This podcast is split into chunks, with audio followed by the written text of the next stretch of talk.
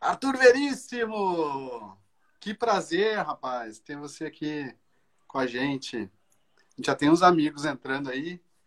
E, bom, é, dar um pouco de contexto aqui, o Mando de Negócios, esse projeto que nasceu para mostrar líderes inspiradores que estão ajudando a transformar a sociedade, pensamentos expansivos também, né, para a gente romper um pouco os padrões do sistema. Olha o Igor chegando aqui. Coisas que a gente está acostumado a ver e acha que, que sempre foi assim, mas tem alguns que estão há anos na batalha e décadas, né, trazendo perspectivas diferentes de como a gente se organizar, é, visões diferentes, muitas explorações. Esse cara, um desses caras é o Arthur. É obviamente nosso papo que não vai ser focado em negócios exatamente, né, mas a gente está falando de negócios também, porque negócios são as relações entre as pessoas, né? É uma linguagem que o mundo inteiro entende, é o dinheiro. Né? E o Arthur tem explorado o mundo aí faz um bom tempo, com histórias do Arco da Velha, coisas incríveis para compartilhar. E aí a gente vai falar um pouquinho sobre essas histórias hoje, certo, Arthur? Muito obrigado pelo convite, Rodrigo. Obrigado a todo mundo aí que está sintonizado. Humano de Negócios. E realmente, Rodrigo, desde quando eu me lancei para o jornalismo, ou antes, no período proto-nerd da minha vida, quando eu fui DJ da noite de São Paulo, no final dos anos 70 e início dos anos 90, é, é, é, início dos anos 80, eu comecei realmente na mídia é, com musculatura, quando foi fundada a revista Trip em 1986, Rodrigo. Quem que está assistindo aí a gente? Quem acompanha a Trip desde então? Eu acompanho, Arthur, eu tinha 12 anos quando eu lembro que a primeira vez uma Trip na minha mão, isso deve ser, vai lá, uh, 88, 89 por aí, e a gente ia pegar onda, aprendendo a surfar, e a trip era uma espécie de bíblia, né? Aquele negócio falava de umas coisas muito loucas. E daí eu ficava olhando, tinha um repórter doidão lá, o tal do Arthur Veríssimo, tava sempre enfiado nos lugares muito loucos. E eu falei, caraca, olha esse cara, meu, como ele se enfia nesses lugares? Ó, a Paula também estava acompanhando, a Fezornoff também. Então, é, cara, que honra ter você aqui conversando comigo hoje. Eu fui teletransportado para o tempo lá atrás. Rodrigo, então, toda essa história foi de um projeto ousado, de um negócio surpreendente que foi a revista Trip, que ela foi uma gestão criada pelo Paulo Lima, que é o editor-chefe, e pelo Carlos Sarli, o Califa, envolvidos no universo do surf, o mercado do surf ascendente, as marcas chegando no Brasil, interessadas, é, o surf não sendo é, tratado como sendo delinquente ou algo é, que seja que fosse marginal. Né? É maconheiro, é a mesma coisa, basta ver. O Brasil, a gente está passos de tartaruga diante é, dos negócios da cannabis. Basta ver o que acontece na Califórnia, na Espanha, em Portugal, no Uruguai, os grandes negócios movimentando bilhões e bilhões de dólares em empregos, né? Esse é um outro e negócio. e a Trip já estava falando disso lá atrás. Não, eu tive, nós tivemos é, é, o insight que na oportunidade em 1994, isso daí era tabu falar sobre cannabis. Eu fui na Cannabis Cup em Amsterdã fazer matéria e levei Marcelo D2 pela primeira vez. É, Marcelo se encantou e daí surgiu essa banda emblemática na história da cultura pop brasileira. Então, ao longo dessa jornada. O Arthur é meio Forrest Gump, tá? Tá vendo que ele tá em vários lugares de coisas que aconteceram. Você tem uma, tem uma natureza meio Forrest Gump, assim, não tem? Não, tenho uma natureza de prana, de energia, de Agni. Né? Isso daí é algo inato que os, o, a gente tem que tirar essa perspectiva que não vai realizar é, essas essas grandes esperanças que você lateja desde a sua infância. Tem que realizar realmente. Uhum. Legal. E Arthur, conta um pouquinho aí das suas, das suas origens, cara. Você tem brasileiro da gema aí, né? Conta aí. Rapaz, pois bem, minha mãe, dona Alzerina Tavares de Oliveira, era daquela turma que de imigrantes do Ceará que foram para o Acre. É, e minha mãe nasceu em Chapuri, no Acre. É, e meu pai nasceu na cidade de Garanhuns, em Pernambuco, de uma família antiga da região. Tenho até primos ilustres. Eu, eu tenho um sobrenome, Arthur Veríssimo Vieira de Melo Pereira. Então ah, você já vê por onde que tem um parentesco. É, pois bem. Estão pedindo para falar do Oxo. A gente vai falar assim. Depois Opa, sobre o Oxo, prato cheio. Continua. Então, é, é, tanto meu pai como minha mãe se conheceram nas areias é, de Copacabana, ao lado do Posto 6. É bem poético, no Forte de Copacabana. É, se encantaram um pelo outro. Minha mãe jogava futebol, já era uma mulher ousada. Depois ela se transformou numa professora de yoga. Foi por isso que eu mergulhei na história do Osho, para vocês entenderem. É, e se mudaram para São Paulo. Eu nasci no Rio e me criei no bairro do Brooklyn, Santo Amaro, ao longo da minha vida ali. E minha mãe foi professora de yoga no Clube Banespa. E a partir disso, eu, sempre um cara curioso, como você, Rodrigo, como vocês que estão nos acompanhando aqui, né? É, eu jogava fliperama na época. Agora todo mundo joga PlayStation, não é nem Nintendo. E entrei numa livraria e descobri um livro do Osho, saltou da prateleira em minhas mãos que, que ele te falou? Ele me falou que na, na contracapa do livro, eu li onde era o endereço da comunidade, era cinco quarteirões da minha casa. Imagine, o banzé na minha família. Mas aí fala um pouquinho do hoje, como é que foi essa, esse encontro aí, Arthur? Poxa, então, é, eu vi o endereço, li o livro, é, já era ávido por literatura, isso é uma, algo que eu recomendo a todos esse momento de solitude, esse prazer do texto, como Roland Barthes sempre indicou para as pessoas, você tem que ler. E daí eu li o livro em dois dias e vi o endereço, era perto da minha casa, jovem, 17 anos de idade, e fui, bati na porta do centro de meditação. E foi algo Alice no País das Maravilhas.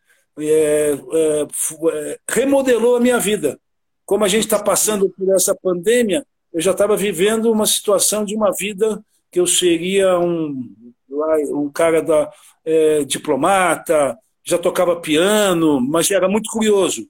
Fazia todos os esportes, né? salto ornamental, jogava futebol, daí descobri a história do Osho e revolucionou minha vida. Dali eu modifiquei e depois de um ano eu fui para a Califórnia, viver numa comunidade lá. Aonde? Isso em São Bernardino, perto de Los Angeles. O que, que tinha Chamava... lá? Ah, tinha uma, era uma comunidade onde grupos de terapia, isso foi em 1989, os grupos de terapia superativos, grandes terapeutas fazendo gestalt, terapias holísticas, todos os métodos de massagem, tudo aquilo que as pessoas já estava sendo extremamente refinado em Exalém, Big Sur, que eu acho que vocês devem ter ouvido falar, é, porque isso é pré-singularity, pré-retiros é, que existem por diversos cantos né, que tem essa tradição. Sim, Arthur, esse, a gente está falando de humanidade aqui, né? Humanos de negócio. Tem esse, tem esse recorte aí de tentar entender onde é que está a humanidade dentro do, dos negócios, que é uma coisa que a gente perdeu um pouco aí. Então, é, queria explorar com você essa questão da humanidade em vários aspectos, tá? Porque eu acho que você é um cara que experimentou várias facetas da humanidade de diversas maneiras diferentes. O que, que essa experiência com o Osho ensinou a você sobre humanidade? Ah, foi, ele me abriu o leque. Eu sou uma pessoa, como eu havia dito do início, sou um, um apaixonado por ler livros e ele, é, ele colocava o sufismo, o taoísmo, o tantrismo, o budismo, é, as tradições católicas, as tradições judaicas, e isso, pra, é, antes da internet, ele facilitava para você ir pesquisar. Você queria saber quem era Heráclito, queria saber quem era Lao Tse, queria saber quem era Dante, esses grandes pensadores da história da humanidade. Então, isso facilitou muito é, é, para quem grandes historiadores que se formaram né? porque é, estudar na universidade é extremamente interessante, mas o autodidatismo é fundamental. Uhum. E a partir disso, me levou a, a enxergar como, óbvio, tudo, eu como jornalista e documentarista, basta, é, que alguns já devem saber, em 2013 e 2014 eu fiz uma série para a Discovery Channel que falava só sobre festas religiosas é, na América Latina. Então, fui fazer voodoo no Haiti, eu fui mostrar para o grande público como é a santeria em Cuba, a festa do Sírio de Nazaré, que acontece em Belém do Pará. Isso é um grande negócio, porque as pessoas elas têm o interesse de conhecer. Eu recebi, sabe, é, é, é retornos é, da comunidade judaica, da comunidade neopentecostal, pessoas é, sem revelar os nomes, mas clérigos, bispos de igrejas, pessoas humildes agradecendo o serviço. É isso, a gente tem que fazer um serviço de abrir o leque para as pessoas tomarem conhecimento do que, que é espiritualidade, Rodrigo.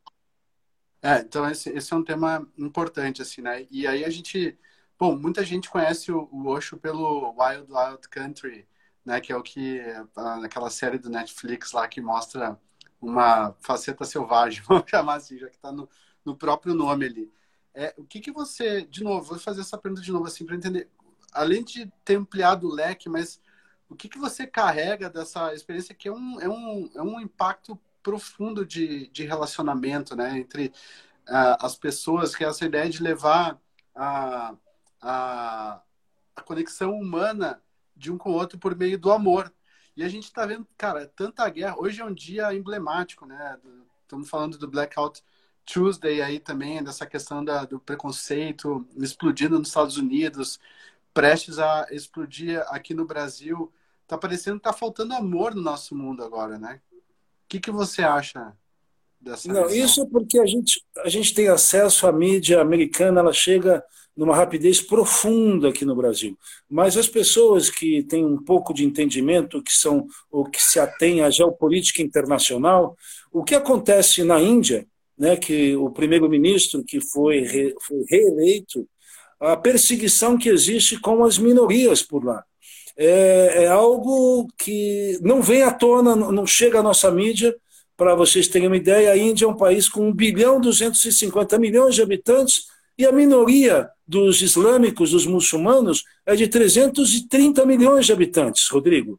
Então, esses embates, é, genocídios, acontecem do lado de lá com uma constância profunda. No Iêmen, agora a gente não sabe as retaliações que a Arábia Saudita continua fazendo, né? É, mas isso que está acontecendo na América já estava para acontecer há muito tempo, né? Uhum. E como é que. Bom, já que você falou da, da Índia aí, vamos, vamos. Já te perguntei duas vezes sobre hoje, você não deu os detalhes, então eu estou entendendo que você não está querendo contar os segredinhos aí. Então vamos lá. É... Porra. Passa a próxima. Vamos lá. Arthur, você é, já foi algumas vezes no Cumbamela, né? Que é um dos maiores oh! festivais aí do, do mundo, né? Que é uma experiência humana em si. Todo mundo ouve falar Burning Man, Burning Man, mas pô, o Kumbamela é muito maior. Conta aí. O que, que é o tal do Pois bem, acho que vocês, algumas pessoas devem ter ido no Rock in Rio, devem ter ido em festas de carnaval, tiveram nas Olimpíadas, vão em estádios de futebol, comícios políticos. Isso atrai muito, né? Porque é, as aglomerações faz você perder o senso do seu ego, do seu narcisismo né, dessa história da sua selfie constante diante do mundo das aparências. Isso, um grande filósofo que eu recomendo vocês lerem da contracultura, Alan Watts, o mestre do Zen budismo, ele introduziu isso na época da pós-Beatnik Generation, ele fundamentou isso, do mundo das aparências. E o Kumbamela é uma festa é, gigantesca. Ela reúne por volta de 70, 90 milhões de pessoas, Rodrigo. Você tem noção do que, que é isso? Como deve ser feito a organização? Por quanto então, tempo? Eu tive, é, ela perdura durante 40 dias, porque tem as datas auspiciosas para os banhos sagrados e aonde reúne desde as pessoas é, é, dos cantos mais distantes da Índia, peregrinos, as organizações religiosas que são as ácaras. E isso, poxa, juntar 80, 90 milhões de pessoas no espaço que eles montam esses acampamentos em dois e três meses, Rodrigo e meus caríssimos ouvintes. Dois e três meses é o tempo que, que dura. Não, dura 40 Não, dias. O tempo que eles montam a organização. E, e dura 40. Daí dura 40 dias, de acordo com o ciclo, o ciclo lunar. Porque a festa Cumbamela não é uma data judaico-cristã. Ela é uma data movimento cósmico, é com a passagem de Júpiter. Júpiter tem a função, Júpiter tem a função de faxineiro no nosso sistema solar. Então, quando ele passa e se alinha com a Lua, ele potencializa as águas. Isso são segredinhos que eu estou revelando para vocês. Boa. Arthur, e, e, o que, que acontece lá no, no Cumbamela? Conta aí um pouco da experiência lá, do dia a dia, o que, que se faz lá? Então, é fascinante. Um Cumbamela, esse último, eu tive em sete. Então, acontece em quatro cidades. É quando acontecem esses alinhamentos dos planetas, Rodrigo, e cai o néctar da imortalidade. Isso está descrito em todos os livros é, sagrados indianos, em livros budistas, é, e isso está é, é, é, registrado que a água fica potencializada com Amrita, que é o néctar da imortalidade. Então existe esses banhos aonde que essas organizações religiosas, que são as ácaras, que aí que eu vou chegar no ponto, que todo mundo já deve ter ido, alguns já devem ter ido para a Índia, visto documentários dos sadhus. Alguém, tá, alguém que está no chat aqui já foi para o Kumbamela lá ou não? Continua aí, Arthur. Então, os sadhus são aqueles personagens da tradição é, é, hinduísta, onde aqueles homens com os longos cabelos, os dreadlocks, as origens é lá da Índia, não é da Jamaica. Para vocês entenderem, foi adaptado na Jamaica. O rastafarismo tem elementos do, do, da cultura hinduísta, Shaiva. Então, são 13 organizações. Dessas 13 organizações, sete são discípulos de Shiva, Shiva é esse deus indiano aqui, ó. Esse bonitão aqui, certo? Tá sempre com o tridente. Ele Om Namah Shivaya. Eles só são sete. Aqui nós temos a manifestação de Patanjali, mas que é também uma manifestação de Vishnu. Então são três organizações Vaishnavas e tem três outras, tem mais quatro organizações dos Udasyakara, que é daquela turma que vocês já devem ter visto, os Sikhs indianos, que é uma minoria indiana, mas que tem muitos recursos no sistema da agronomia e pecuária, que é no, estado do Rajastão, Gujarat, e a história é longa. E é incrível, porque você se defronta com esses personagens do, da história do túnel do tempo. E você vai passando e vai recebendo realmente ensinamentos e vendo como é o dia a dia dessas pessoas as práticas iógicas, não é essa balela que a gente encontra muito nos. nos que eu, eu vejo uma constância, aplicativos, pessoas se lançando no universo é, de ensinamentos, tem coisas excelentes, tem é, pessoas com muita propriedade, mas é de uma banalização a espiritualidade, que é um grande negócio, né, Rodrigo? Nós estamos falando de negócio, espiritualidade gera bilhões de dólares. Dinheiro, Aqui no Brasil. Dá dinheiro. Bom, pelo menos as pessoas estão procurando alguma coisa para se agarrar aí também. Não é de todo ruim, mas é importante conseguir separar o, joio do trigo, né? Então, esse, esse é o trabalho. E para isso é muito bom contar com, com um cara que tem essa consistência como a sua, né, Arthur? Para poder ajudar a filtrar isso aí também, né? Porque é muito fácil, cara o que acontece muito, tenho visto também, as pessoas vão, participam de alguns círculos aí, vários tipos, e aí se iluminam. E daí o cara vem no outro dia, tô iluminado, tô iluminado, não sei o quê. E aí fica aquele, aquele papo que, cara, é difícil de conectar, e, e não é assim. Primeiro que você não, você não se ilumina, né?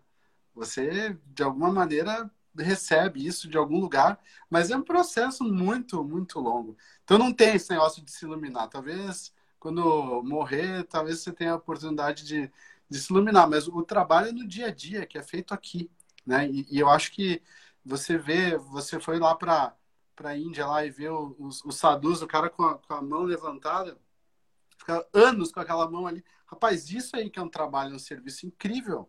Então, por que, que esses caras fazem isso? Eu fico pensando também, né?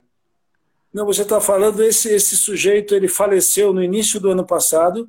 Uh, Amarbat Guiri, meu amigo, eu conheci ele em 1998 no Cumbamela e reencontrei ele. Não, ele, ele, faleceu é, no meio do, do, do, ano passado porque eu encontrei com ele em fevereiro no Cumbamela ele estava com o braço levantado, pagando essa promessa, completamente diferente das promessas das nossas tradições judaico-cristãs, da nossa tradição afro-ameríndia brasileira. É, vocês têm que ter essa compreensão, certo? Porque senão fica com preconceitos, com pré-análises. Então, por isso, com essas minhas jornadas de conhecer o mundo, de conhecer... o Cumbamela foi uma grande escola como o Pé Frazão acabou, eh, acabou de dizer, que a Índia é transformadora. E realmente é. Né? Agora, como é que é o Sabá está dizendo, só dando 108 voltas no Kailash? Pois bem, você já foi para o Kailash, meu caro? Olha não só, sabe o que é, o Kailash. É... O Kailash, o Kailash não é o fato de você ter grana, ou subir o topo do Everest, do Annapurna, agora eu vou pegar pesado. Não é subir Opa. o topo da montanha, não é subir o Macalu, o Lhotse, as grandes montanhas do mundo. Isso as pessoas têm mérito. A questão do Kailash, ele te chama. É diferente. E eu vou contar histórias do Kailash. O Kailash você não vai no topo, você faz a circumambulação ao redor da montanha. Aí sim. De vários jeitos também, né? Tem gente perguntando se a live vai ficar salva. Vai, vai ficar salva no youtube.com barra humanos de negócios. Aproveita e vai lá no segue. A gente precisa compartilhar essas pérolas como essas que o Arthur tá, tá mandando aqui pra gente. E aí, Arthur, esse processo de, de caminhar lá no, no Kailash, vamos, vamos, vamos, vamos para aí então, já que você, você chegou no Kailash, vamos falar dele. Então, é, é a história do Kailash, é o fato Fala aí, que o Kailash é, é a montanha considerada nas tradições hinduístas, budistas, jainistas, que são é, grandes é, é, tradições religiosas na Ásia, que isso quer dizer, agora de pessoas vivendo são por volta de 1 bilhão e 500 milhões de pessoas. Desse nosso antigas, planeta de 8 né? bilhões. Mais antigas, né? As tradições mais antigas, né? São as tradições muito antigas. Antes disso, tem os Bompas no Tibete é, o animismo na Índia é uma história muito complexa. Né? Aqui, numa live, é, é, é difícil você ser detalhista sobre é, as tradições do pré-ariano, morrendo Daro, é, o sul da Índia dravidiana e o Tibete. O Tibete tem uma tradição fascinante, mas eu vim a descobrir o Kailash por conversas, viajando para a Índia, lendo textos, lendo texto principalmente de um dos meus mentores, Octávio Paz, Octávio Paz é, foi um dos filósofos, pensadores mexicanos, ganhador do Prêmio Nobel da Paz. Ele, entre 62 e 68, ele foi embaixador do México na Índia. Escreveu livros brilhantes, um deles eu recomendo, chamado Vislumbres da Índia. E foi a partir de Octávio Paz eu fui descobrindo, o Osho tinha falado do Kailash e no Kumbamela sempre falavam de, do, do Kailash. E os, os homens santos, os picaretas, os, os sadus, nagababas, né? sempre falavam do, do Kailash. E disso eu tive a oportunidade em, em 2008, é, convidei várias pessoas do meu círculo espiritual, no eixo Rio, São Paulo, Porto Alegre, Recife, Belo Horizonte, e um amigo falou: Eu vou. Eu falei: Nossa, que gente que não quer aproveitar. E todo mundo querendo ir para Burning Man, desde aquela época. Não tem, o Burning Man é incrível, tudo bem. Daí fui eu e um grande amigo, André Meyer, que agora vive na Austrália, um mega professor de yoga. Eh, e disso nós fomos para o Kailash e usufruímos eh, desse néctar da imortalidade que é o Kailash em 2008. Então, o Kailash é o epicentro do planeta Terra para essas tradições religiosas. É a morada na tradição hinduísta de Shiva e Parvati, que fazem parte da tríade do hinduísmo. Ali é a morada de Shiva. Tem 108 Budas na tradição do budismo que circundam essa montanha. Os mentores das tradições do budismo tibetano, que é uma história complexa também, que foi a vinda em miúdos é um cara chamado Guru Rinpoche Padmasambhava, que chegou no século VIII. Olha é, cara... Olha ele ali em cima, tá vendo? Conectado.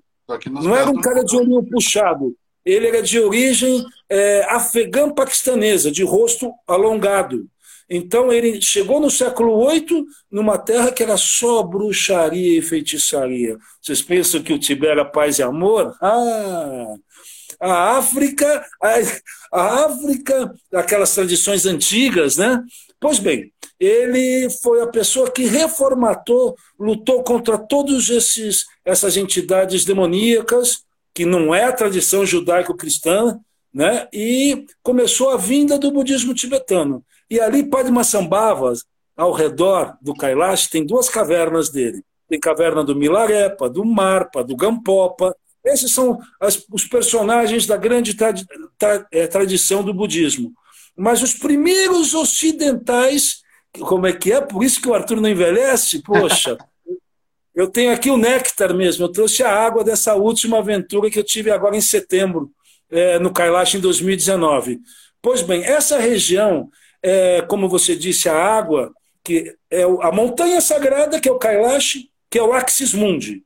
Para vocês terem uma ideia, nas tradições geológicas, há 70 milhões, 65 milhões de anos atrás, o Tibete tinha vista para o mar e a Índia era uma ilha. Teve um impacto das placas tectônicas e o Big Bang, Rodrigo, foi o Kailash. Então ela foi a primeira montanha e surgiu um lago ao lado, que é o Lago Manassarova, certo? E depois aqui criou-se a crista do Himalaia, onde tem essas montanhas fascinantes Everest, Lhotse, Annapurna, Makalu, etc., essas montanhas de 8 mil metros. O Kailash tem apenas 6.700 metros. Vocês compreendem a magnitude dessa montanha? E desse lago é a simbologia do yin e yang. Compreende? É a vagina e o falos, certo? É o, o lingam né? e, e, e a ione. É o encontro dessas duas é, é, aonde que nós nascemos. E esse lago é a nascente dos quatro principais rios que abastecem todo o subcontinente indiano. Entenderam em minutos? Total. É, é o clímax da, da evolução da, da humanidade ali, né? E a gente. E aí a gente. Tá, a gente tá desconectado dessa civilização oriental, né? Aqui do lado ocidental. A gente começou a descobrir há pouco tempo. Agora, agora está todo mundo interdependente, tudo super, super conectado. Mas eu estava lembrando de um, de, um, de um livro que eu li que fala sobre é, no vale ali do, do onde nasceu o hinduísmo, descobriram uma cidade perdida lá que, que basicamente não tinha nenhuma imagem. E era uma, da, uma das civilizações mais antigas e que não estava preocupado em construir estátua, porque estava preocupada em se conectar com, com a mente, que é nesse vale onde nós, nós todas as, as tradições. Né? O que, que isso tem, tem a dizer para a gente nesse, nesse momento que, que a gente está muito perdido, né? Não parece, a gente não sabe o que, que é verdade, o que, que é o que, que é mentira, mil teorias conspiracionistas que o vírus é por causa da, das antenas de 5G, né? Daí a gente tem uns malucos que nem Trump, Bolsonaro pelo mundo aí e gente batendo palma. O que, que é verdade, Arthur? Nesse, onde que a gente encontra um oásis aí para se para se conectar e respirar e manter a mente calma? Poxa, as tradições antigas estão aí à disposição de todo mundo. Como eu havia dito, tem diversos aplicativos explicativos, mas é sempre fundamental ter uma boa curadoria. Tem pessoas que nos orientam, tem, vai, tem pessoas fascinantes aqui no Brasil. Eu indico uma, uma pessoa que eu me rendo, que é a professora Liadinsky, que é a fundadora do Instituto Palas Atena, que é um trabalho extremamente sério, mas ali é um, um, tem o lance da erudição e também tem a facilitação. Tem muitas pessoas, é lógico que tem uma, é, uma geração, a necessidade midiática de formatar professores de universidade se transforma em gurus midiáticos, que a gente vê muito por aí. São pessoas interessantes também, são facilitadores, mas a nobre verdade, a essência, o néctar, está tá dentro da gente, Rodrigo, como todos aqui devem saber. Né? Interiormente, a gente é, tem aplicativos, como eu disse, tem aplicativos que facilitam mesmo, que dão dicas, mas é, eu falo isso porque é, ao longo da vida eu tenho um pouco de propriedade de ter é, é, visto muitas coisas extremamente profundas, de uma seriedade única, como são as tradições do budismo tibetano, que vai, a gente vai falar sobre reencarnação, no Tibete, você está aqui com, do, do, lado um cara que é a sétima encarnação, o outro é vigésima segunda reencarnação. É um mundo completamente diferente nosso que desacredita na espiritualidade. Agora, com a pandemia, as pessoas se recolheram, né? as pessoas estão nas suas buscas, que não é só o exterior, não é só na prática da yoga externa. Eu estava vendo é, números, tem uma revista que é a Bíblia da Yoga, que é a Yoga Journal, acho que todos devem conhecer essa revista, foi fundada em 1975 e foi constatado que 98, 99% das capas eram simplesmente moças brancas, de maiô apertado e magrinhas. Poxa, se você dá um rolê pela Índia, é, se você for ver os grandes yogis, lógico tem os magrinhos, os faquires, né?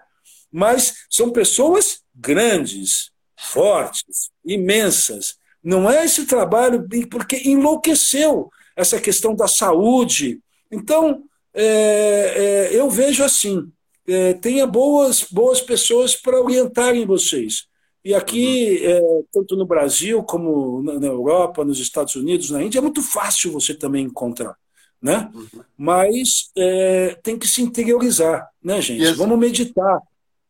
Não, e é interessante também como, como a gente distorce alguns conceitos, né? Eu tava Estava lendo numa, uma revista que chama Tricycle, que é sobre budismo.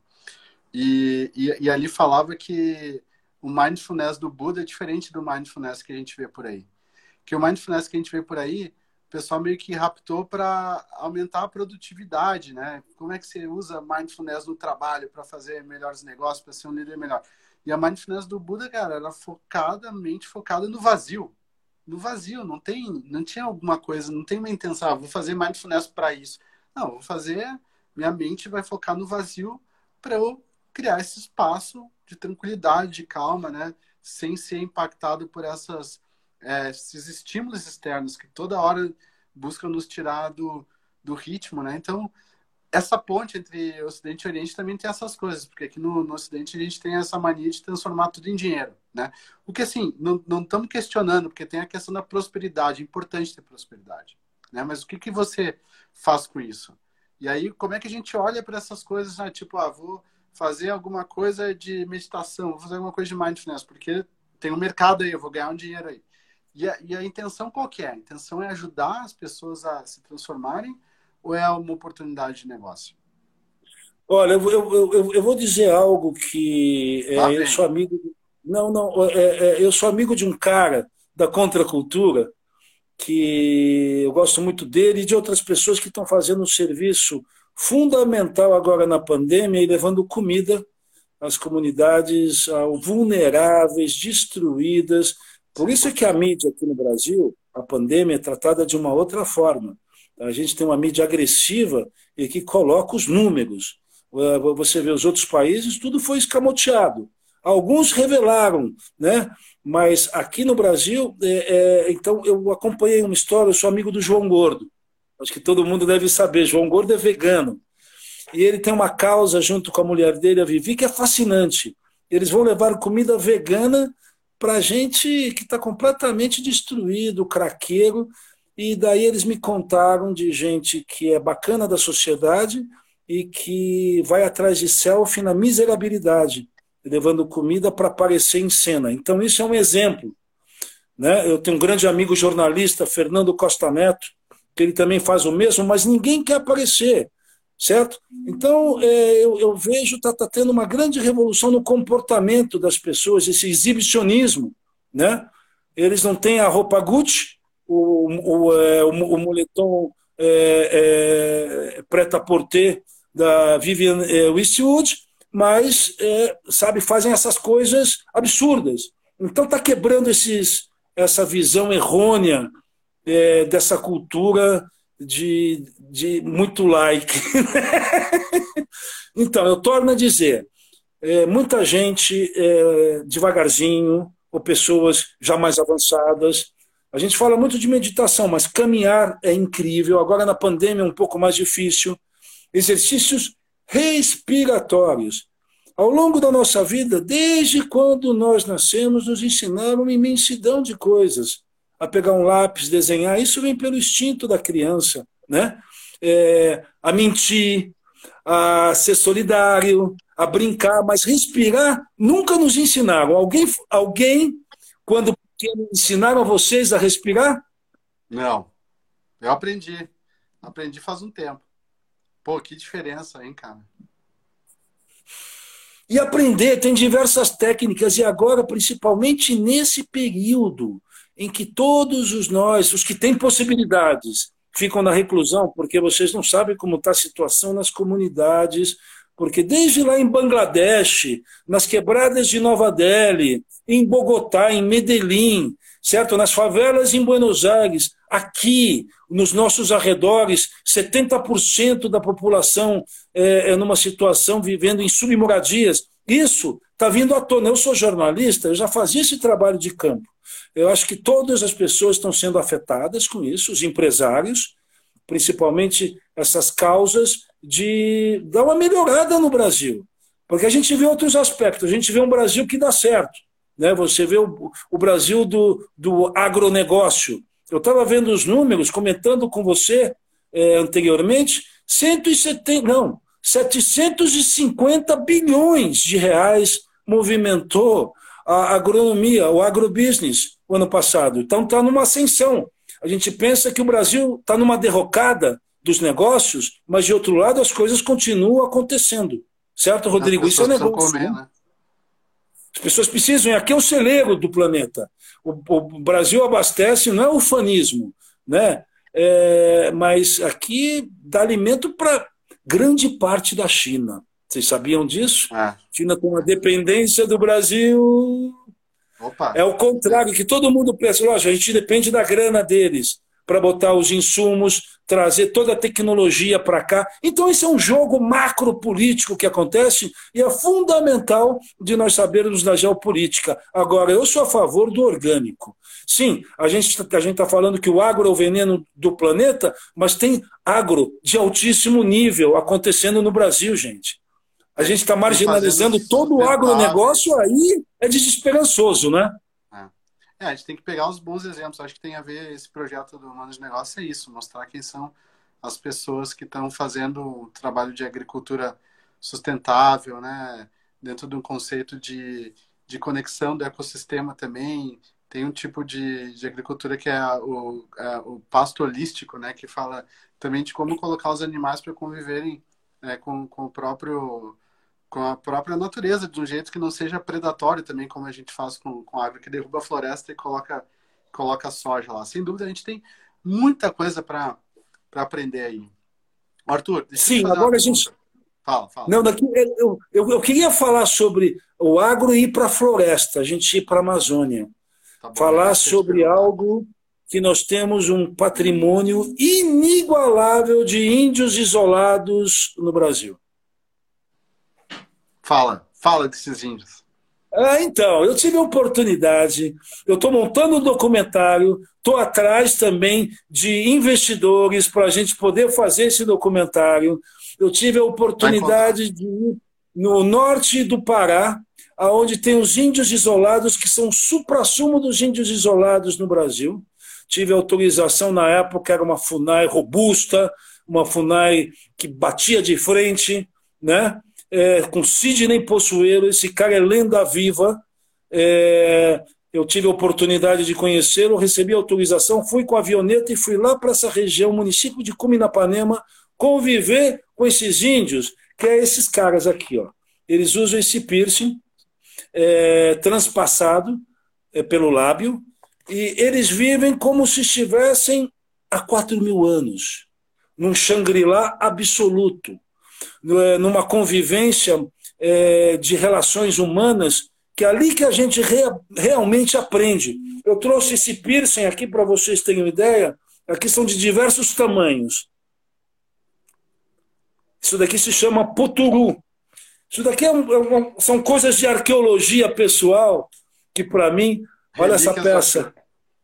Isso é uma maravilha. Eu tive a oportunidade, junto com um grande amigo, um cinegrafista, diretor, chamado Tony Nogueira, em que nós nos embrenhamos na floresta. Então, isso foi realmente uma vivência é, nas entranhas da verdade da natureza. E eles estão aí, esses nossos grupos indígenas. Né? A gente tem é, a gente tem que estar de olho a respeito de tudo isso que acontece. Eu sou muito amigo do, dos organizadores é, da, do Saúde e Alegria, lá da região de Alter do Chão. É, eu tenho um grande apreço pelos dois irmãos, Eugênio Scanavino né, e o Caetano, e eles que me levaram para conhecer os índios oeste. Por isso que eu tenho essa lembrança atávica. Que demais. Arthur, você separou umas, umas pecinhas aí, né? Para nos mostrar. O que, que você tem aí? Eu te, já estava já tava mostrando, mas a gente estava falando sobre o budismo tibetano, né? É, ah. O budismo tibetano, a gente sempre fala que é sempre parece... depois voltou. não, não, tá, não, que o budismo, tá o budismo tibetano é light, né? Vocês conhecem o Dalai Lama, né? O Dalai Lama é o líder político e religioso do Tibete e vive em exílio em Dharamsala, no norte da Índia, no estado de Machal Pradesh, ok? Pois bem, o Dalai Lama é a manifestação do Buda da compaixão. Vocês sabiam disso? O Buda da compaixão é Cherenzi. Porém, dentro da tradição do budismo tibetano, todas as divindades pacíficas têm, na sua mesma proporção, a sua divindade irada. E o Dalai Lama é esse cara também, de vez em quando, que é o Mahakala. Mahakala é treta. É, Mahakala? Mahakala tá ali, ó. Tem até a imagem dele ali na parede, ó. É. O Mahakala é treta. Mas você queria que eu mostrasse as peças dos indígenas, é isso? E o aquela aquela surpresinha de Madagascar, não tem aí? Ah, então, acho que vocês já devem ter ouvido falar de Madagascar. Madagascar não é só aquela música que virou um mantra na vida de todos, Madagascar, a Ilha do Amor, aquele afro-reggae do além, que ficou é, imantado no código genético dos brasileiros. Madagascar realmente é uma ilha fascinante, que ela está no Oceano Índico, e eu tive a oportunidade de ir por duas vezes a Madagascar. Para quem gosta, para quem conhece o universo da tatuagem, eu fui visitar um grande amigo, uma das lendas vivas do universo da tatuagem, que é o Marco Leone. Ele foi o fundador do primeiro estúdio de tatuagem artística Negócios, é, tatuagem artística aqui em São Paulo, na Vila Madalena. Marco Leone. E ele vive em Madagascar.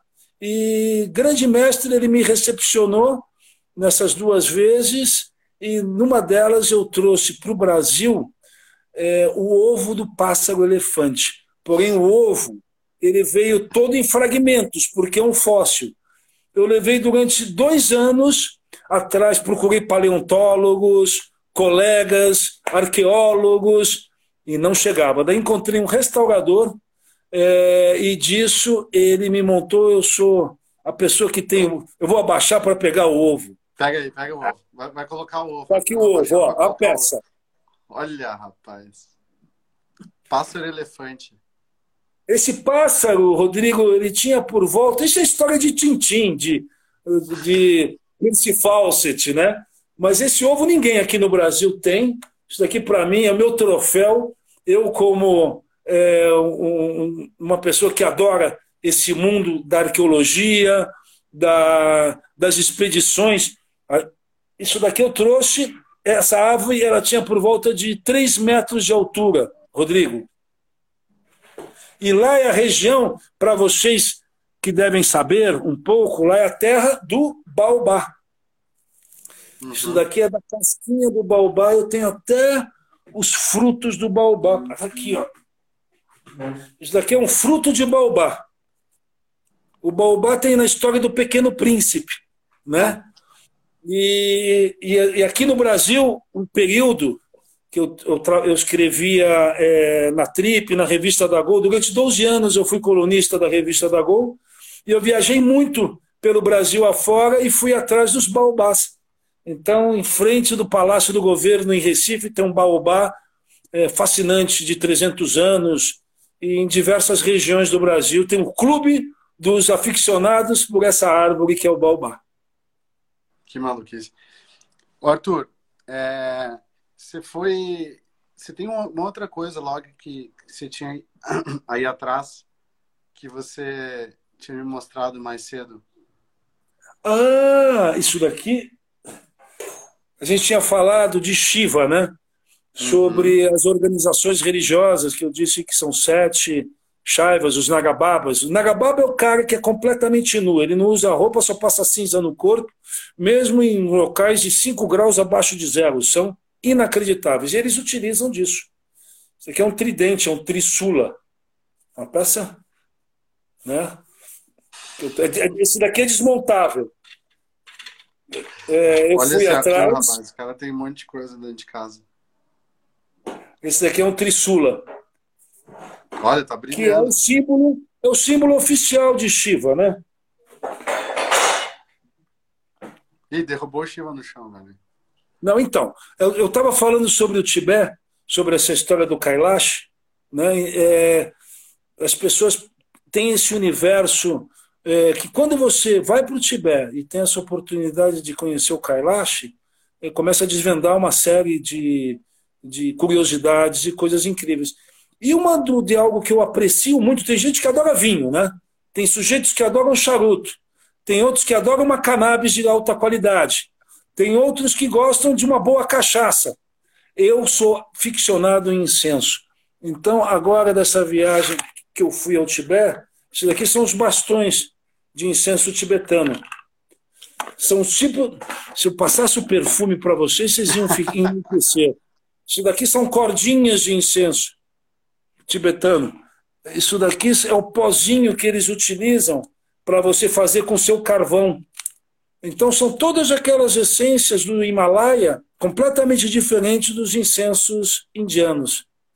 Uma degustação de incenso é fundamental. Arthur, como é que você está se virando aí, cara? Você é um explorador. Já visitou sei lá quantos países no mundo. Tem um monte de coisa bacana aí. Viveu muitas experiências. E agora você está dentro de casa aí. O que, que significa isso para você nesse momento? Pois então, eu tenho três filhos, né? Cada, os filhos estão cada um com suas mães respectivas.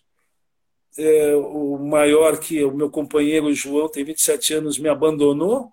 Nós está lá com a mãe dele, uma gaúcha, a Andrea Bart Gerbasi, que cozinha como mais que o Alex Atala. É, então ele está lá, mas eu tenho aqui a minha vida, a minha rotina, continuo fazendo conteúdo. No período, no início da pandemia, muitas pessoas me procuraram para fazer lives, para fazer comentários, queriam que eu dissesse das minhas histórias, que eu estou contando aqui para vocês, que para mim é uma honra estar com o Rodrigo. É, daí eu tive um insight na minha página do Instagram, eu fiz uma jornada convidando as pessoas para colocar em seus altares pelo fato de todas as igrejas, templos, mesquitas, sinagogas, é, terreiros, barracões estão fechados. É, e daí as pessoas começaram a me mandar os seus altares de todas as vertentes religiosas e espirituais. Desde os pais de santos, mães de santo, a minha amada é, é Bel, a mãe do Lama Michel, é, amigos pessoais, é, e foi algo que para mim descortinou e as pessoas ficaram extremamente felizes que acompanharam essa jornada. E a partir disso, eu com os meus colaboradores, todo mundo chega, chegava de máscara, deixava o equipamento aqui na minha casa e eu comecei a desenvolver algumas brincadeiras que foi um minuto do Arthur, né? Incansável, né? E, mas eu passo o dia é, refletindo, cozinhando, entrando em contato com as pessoas e vendo como que vão ser daqui futuramente viajar, porque está completamente é, as fronteiras estão fechadas, né? É, tem que viajar para dentro, né, Arthur? Tem que viajar para dentro, viajar para dentro, que em breve também é viajar pelo Brasil. Vocês também têm uma oportunidade de ser um país continental, né? Nós temos parques nacionais fascinantes, sítios arqueológicos que eu recomendo. Tem a Serra da Capivara, tem a região da Pedra do Ingá. É, isso com todos os cuidados. Vamos ver como é que vai ser a continuidade. Mas o grande lance é viajar para dentro. E eu é. recomendo, vocês, vocês têm que ler, gente, também. Ô, Arthur, estamos chegando, eu já ia te falar isso, acho que você está fazendo a ponte, né? Tamo, temos mais seis minutos aí. E, ah, pera lá. Então, então deixa eu você vender. separou uns livrinhos aí para indicar para a galera? Manda aí. Eu, não, eu, separei, eu separei livros, mas eu também quero dizer para todos vocês que nesse é, interlúdio em que estamos vivendo, eu estou lançando o meu curso de reportagens especiais. É, ele já tem valor promocional de lançamento. Está no Hotmart. Está é, tá lá no meu site. Eu também montei um site nesse site? período. O site é www.arturverissimo.com.br. Você está lá, vocês vão na parte de cursos e está realmente bem denso que eu montei junto com dois parceiros. Tem um parceiro que é uma figura genial, Daniel Costa. É, ele colaborou do começo ao fim e está à disposição de quem queira contar histórias, queira fazer reportagens de dentro de casa, refletindo. Esse é um bom momento. Estou vendo que todo mundo está adquirindo cursos dos mais diversos. Vai lá, pega o curso do Arthur, que vale, a, pena. vale a pena. Agora eu separei uns livros, sim. É, Aspecto Máximo. Ó, Mostra os livros aí. Ó, eu estou lendo esse, que esse é o oráculo pessoal do Dalai Lama, que é o Dord Drakden, Nechun. Eu tive a oportunidade, quando eu fui, eu fui umas oito, oito, dez vezes para Dharamsala e fiquei é, hospedado no mosteiro dele. É fascinante vocês saberem as histórias dos oráculos, porque é, entre o Tibete, parte do norte da Índia e o Nepal. O Nepal é fascinante. Eu recomendo viajar para o Nepal. Vai direto para o Nepal, para ir para o Tibete. Existem por volta de uns 800 oráculos diversos. Agora, eu recomendo também, eu estava falando sobre prana, né? Esse é um livro fundamental, deve ter livros também em português. Prana é, e Pranayama. Sim, para vocês entenderem exercícios de yoga ele foi publicada do Swami Niranjananda Sarasvati. Essa é uma das escolas fundamentais de yoga que está no estado do Bihar, na Índia. Ok? Agora, é, para quem quer passar tempo e vale a pena, esse Contos Filosóficos do Mundo Inteiro, Jean-Claude Carrier. Jean-Claude Carrier foi roteirista, cineasta, companheiro de nada mais nada menos que Luiz Buñuel. Acho que todo mundo está ligado. É sempre bom se recordar, porque a, é, é, a história não começou aí com, é, com os anos 70, com punk. Acho que ninguém sabe direito o que é punk. Mas agora, isso daqui eu recomendo. Esse cara é o Kai Fu Lee, Inteligência Artificial. São previsões, é um futurólogo, um dos caras envolvidos mesmo no Silicon Valley. Ele faz a meia-culpa das grandes cagadas que fez, certo? E eu estava lendo uma crônica de um, porque aqui no Brasil nós temos grandes articulistas e jornalistas, o Rui Castro, naquele pedacinho de jornal escreve coisas, escreve coisas brilhantes. E ele no encontro em 1984, Rodrigo, ele se encontrou com Jorge Luiz Borges, que veio a falecer em 86. Jorge Luiz Borges, vocês devem saber quem é. Né? Se não, vai aí faz um Google. Oh. Daí perguntou a ele, perguntou a ele, é, ele achou que era banal, mas realmente foi uma pergunta incrível. É, que livro ele levaria para um retiro, para uma ilha deserta, ele só na ilha. Daí ele disse: qual livro? As qual Mil e Uma Noites. Arabian Nights. As Mil e Uma é. Noites. Só que esse, além disso, traduzido por ser Richard Burton. Não é ah. é o ator. Isso daqui é ser Francis Richard Burton. Ele foi um dos maiores exploradores e expedicionários. Então, eu recomendo vocês abrirem seus corações e mentes para fazer uma expedição interior dentro de você. Agora é a hora para isso, né? Essa é a hora, justamente, Rodrigo. Muito bom. Olha só, o pessoal está querendo ir para o Kailash. Olha, o Arthur fez esse. Organizou com o meu querido amigo Rafa e, Tiro, organizaram uma viagem para o Tibete no ano passado. Ia rolar outra esse ano. E vai rolar uma em 2021. Então, fiquem atentos aí, porque é Sim. é uma oportunidade incrível. Eu vou fazer meu melhor para poder estar tá junto nessa. Não, eu tive essa possibilidade de viajar. O Itiro é, é, um homem, é um sábio, é um xamã que eu tenho um apreço inigualável. acompanho toda a trajetória dele. É, e o, Rafa, o Rafael Vasconcelos, Rafael. Meio, é, meu irmão, nós dividimos aposentos ao longo da jornada pelo Kailash, superamos obstáculos. É, é um circuito de 54 quilômetros à volta ao redor do Kailash. É realmente superação, é, respiração. Você tem que estar em condições físicas, porque é, é algo fascinante na história de qualquer humano. E nessa passagem nossa na Terra, eu recomendo, tendo a possibilidade, porque tem que guardar uma grana, é porque é distante, não é você ir até é, o Rio de Janeiro ou ir até a floresta amazônica. Então tem que se preparar fisicamente, mentalmente, em todos os sentidos, porque você volta com é, limpo, porque é, você dando uma volta ao redor do Kailash, nessas tradições milenares do budismo, hinduísmo e jainismo, você queima todo o karma negativo dessa vida. Boa. Bom, Arthur, é, como é que tem muita gente interessada aí? Vamos descobrir um jeito de falar sobre sobre essa viagem. Quando for rolar, a gente faz uma mais uma live, vamos falar dela. De repente tem alguém que, que pode pular dentro aí também. E estamos acabando, tem mais 30 segundos. Queria dizer, pessoal, entrem lá, sigam a página do Arthur, Arthur Veríssimo, vasculhem o site dele, arturveríssimo.com.br, compartilhem essa live, vai subir no YouTube, sigam Humanos de Negócios, se você não segue ainda, arroba Humanos de Negócios,